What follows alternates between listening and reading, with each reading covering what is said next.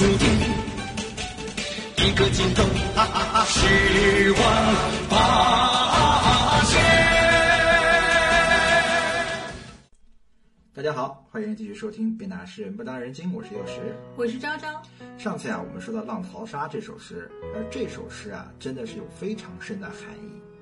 没错，咱们这一期说回《浪淘沙》这首诗啊，现在我们是都知道“大浪淘沙”这个成语是有含义的了，不是说大浪把沙子卷走就完了。其实最重要的是卷走沙子之后还剩的那些金子。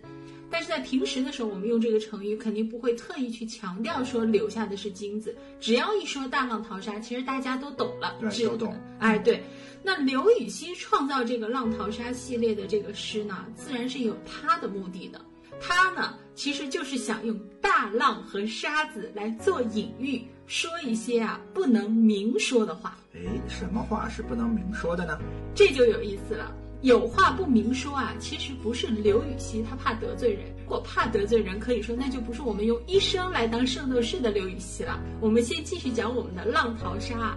刘禹锡的《浪淘沙》流传至今呢，一共有九首。具体的写作时间其实现在已经不可考了，只能说这九首啊，从风格和精神层面推测，应该不是一次写的，而是很多年在不同的地方写的，收集到了一块，变成了。我们现在的《浪淘沙》九首，而《浪淘沙》九首的命名啊，其实也是整理《浪淘沙》的时候给的顺序，并不是说其一就是最先写的，其九就是最后写的。叫其一、其二，其实只是为了命名清楚，有点类似我们现在说排名的时候，经常来一句“排名不分先后”一样的概念。淘金的这首被命名为第八首，后代啊，其实是有人根据刘禹锡的诗里啊写的不同的这个江河湖泊去推断写诗的地方。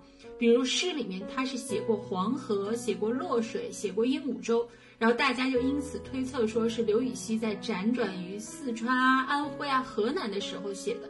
但其实这个不一定对的，因为哪怕你身在黄河边，甚至你不在河边，你也可以突然想起钱塘江，写一首钱塘江的诗，对不对？嗯，对。虽然浪淘沙的诗啊，写作时间不可考，内容也不太一样。不过，其实中间都有一个贯穿的中心思想，也就是骂人不吐脏字，讽刺人还让人无话可说，怼得你无法反驳。嗯，这是可以说是专门为了怼人而设计的一个诗。对，所以啊，大家看这个《浪淘沙》的时候啊，一定要抱着这是要怼谁的想法再去读，你马上就可以豁然开朗了。如果你把它当做只是普通的描写景色的诗啊，那就绝对错过里面的精华所在了。嗯，那就看不出它里边这个意思了。对，那我们就来讲一讲《浪淘沙》里的第八首啊。这首诗怼的是最狠的一首。对，这首诗可以说是刘禹锡九首里面相对最直白。隐含的意思表达的最清楚，甚至可以说都不是隐含，而是明示了。那《浪淘沙·其八》是怎么写的呢？我们先来念一遍这首诗啊。而这首诗呢，我们念了半天，其实呢，感觉比较难以表达出刘禹锡当时写这首诗的那种感情，因为毕竟我们不是刘禹锡嘛，没那么能怼人嘛，在怼人的道路上，离刘禹锡还差了蛮远的。但是我们呢，先试着去读一下啊，可能意思感觉差了那么一点啊。有兴趣的人也可以跟着来一起来念一念啊。这首诗是这样的：莫道谗言如浪深，莫道迁客似沙尘。千淘万漉虽辛苦，吹尽狂沙始到金。最后就有点怪啊，尤其这个“金”字，我每次读起来都别别扭扭的。对，因为其实我们现在的发音啊，和古代的音啊，其实已经有了很大的变化了。我们的这个声调发音的改革啊，据考证，在唐代的时候呢，“金”一声啊，应该是发“进”，发第四声。有点像我们河南话、陕西话的这种感觉啊，就是读起来，如果是把一声全都读成四声的话，那么最后一句的话，其实应该读成类似像“吹顶矿啥是道金”，是这个调吗？包括啊，如果是按照我们的这个粤语方言的这个发音的话，其实“金”它是发。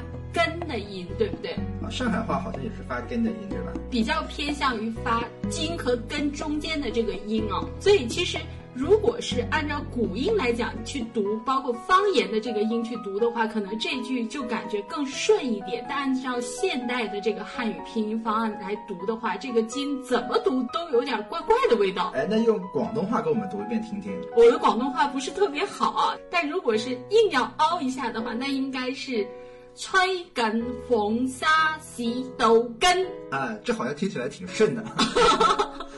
不知广道有没有东人民不要不要见笑啊，呃毕竟我是个上海人。哎，不知道这有没有这个广东人民啊，可以给我们发来这个广东的读诗方法，看看是不是更正宗一点啊？那能用上海话读一遍吗？上海话发音音调也变了，上海话的“吹尽狂沙始到金”啊，读起来应该是“刺尽网沙始到金”。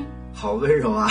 吴语系嘛，特点就是比较温柔一点。就上海话里的“吹”的话，它是发“呲”的音，“吹”和“呲”它是平卷舌，不大分，没有定义的那么清楚。而“金”的话，它又发“金”的音，就是前鼻音和后鼻音又有一些混合的感觉。就是很多人都说南方人说话前后鼻音不分，平卷舌不分，其实都是跟方言是有关系的。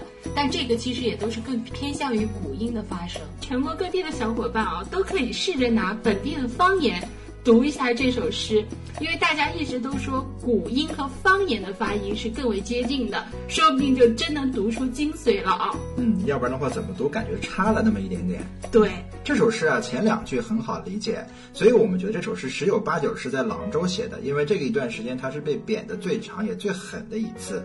想想啊，一个人从三十多岁到四十多岁最黄金的年龄都在朗州度过了，所以在一开始还可能有人觉得你能东山再起，但是过了好几年之后，你一直趴在这里，估计啊没有人再把你当根葱了。所以那个时候肯定是各种人能踩都踩一脚。刘禹锡一怒之下，哎，就写了这首专门怼人的诗。这些人绝对是对刘禹锡有误解。我刘禹锡是那么好欺负的人吗？所以刘禹锡立马写了一首诗回击。《浪淘沙》第八首这首诗的风格啊，我觉得跟《陋室铭》非常的像，都是刘禹锡被人欺负了、鄙视了，有点不开心，我立马做一篇作品出来，气人回怼回去。这首诗前两句是比较好理解的。莫道谗言如浪深，莫道就是别说的意思。你别说那些诋毁我的谗言啊，像海浪一样的深，也就是别管那些恶意重伤我的人骂我骂的有多凶。莫道迁客似沙尘，迁客迁徙的迁，客人的客，迁客呢指的就是被贬的官员。我们古代啊以右为尊，左呢不如右，所以左迁就是贬官。就是说的好听一点，别直接说贬官那么难听。哎，对，客呢就是客人，外来的人。比如现在我们很有名的民系客家人，其实就是因为迁徙到当地，然后被当地人觉得是外来的人而被称呼为客家人的。所以迁客就是被贬到外地啊，当外来的这个官儿。似沙尘，其实就像沙子一样，一沉到底了。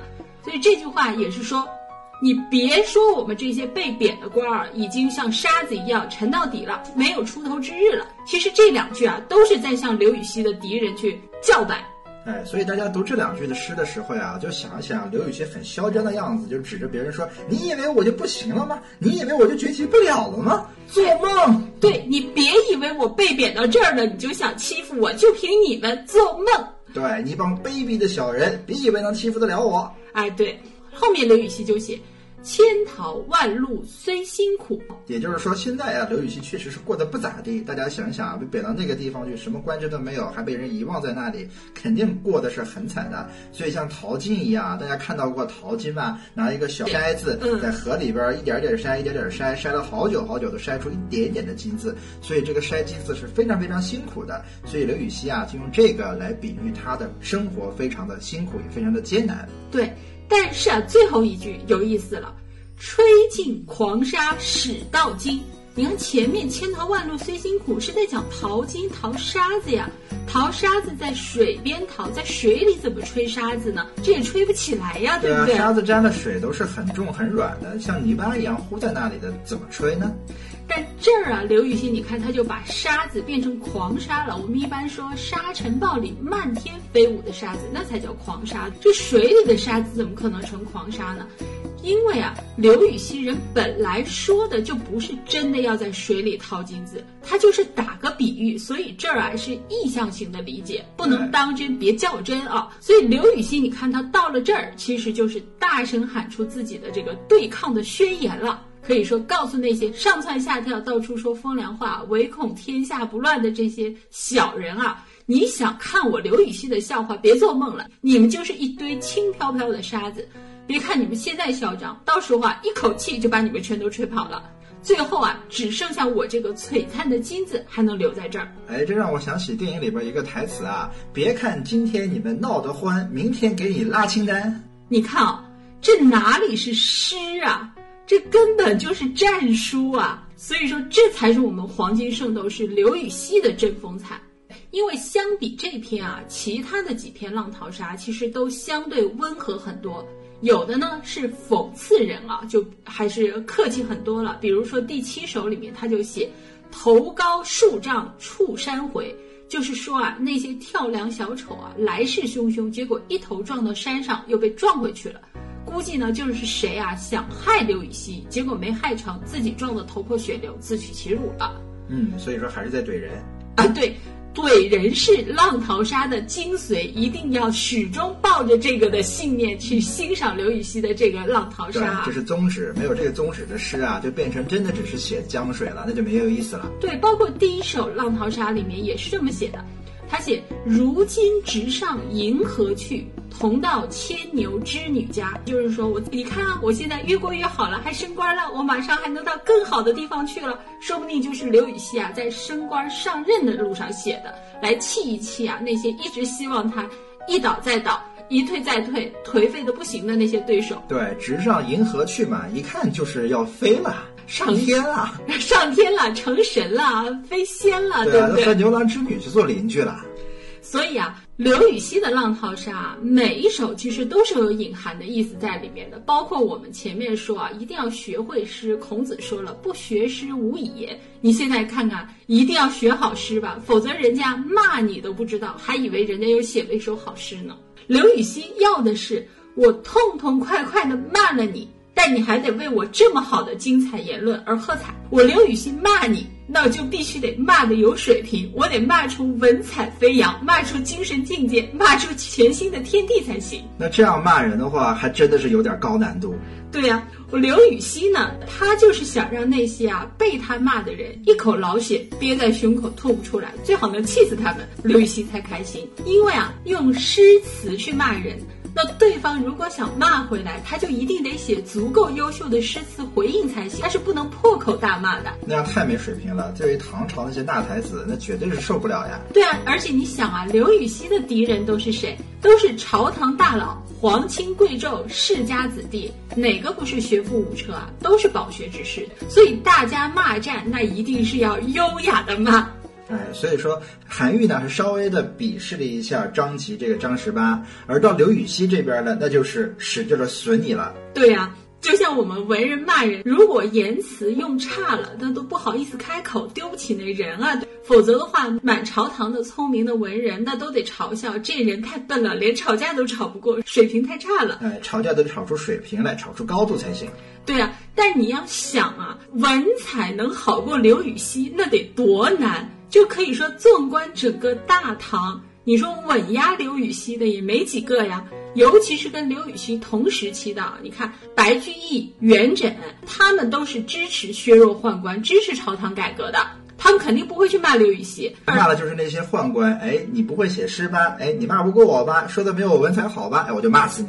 对啊，柳宗元呢，更是刘禹锡的铁杆盟友。二王八司马时候咱们都说过了，对不对？但你这些文豪，可以说一个个放到今天，绝对都是呼风唤雨的自媒体大 V 啊。影响力铺天盖地的，所以要是得罪了刘禹锡一个人，然后惹出一堆这样的文豪来写诗骂你，那我想这骂名也足以遗臭万年了。哎，所以说如果真卖两把刷子呀，是真的不敢跟刘禹锡对骂，骂完之后丢的是自己的人呀。对啊，所以啊，如果写不出一样的好的诗跟刘禹锡去对骂的话，那自己不想成为后代几千年持续被人耻笑的对象的话，那就还不如老实点儿，认个怂，装聋作哑就算了。我不和你一般见识，自我安慰一下。哎，所以刘禹锡这个浪淘沙呀，都是指着鼻子骂，骂完之后你还不能回复，这样的一个特别有意思的问题。对啊，因为我们刘禹锡就是一个聪明人啊，他就是看透了这一点，所以才能肆无忌惮的骂人，写诗骂人，骂的是绝对那是一个痛快。可以说被骂的人鼻子都气歪了，心很塞，但是也没辙，只能使劲给刘禹锡穿小鞋啊！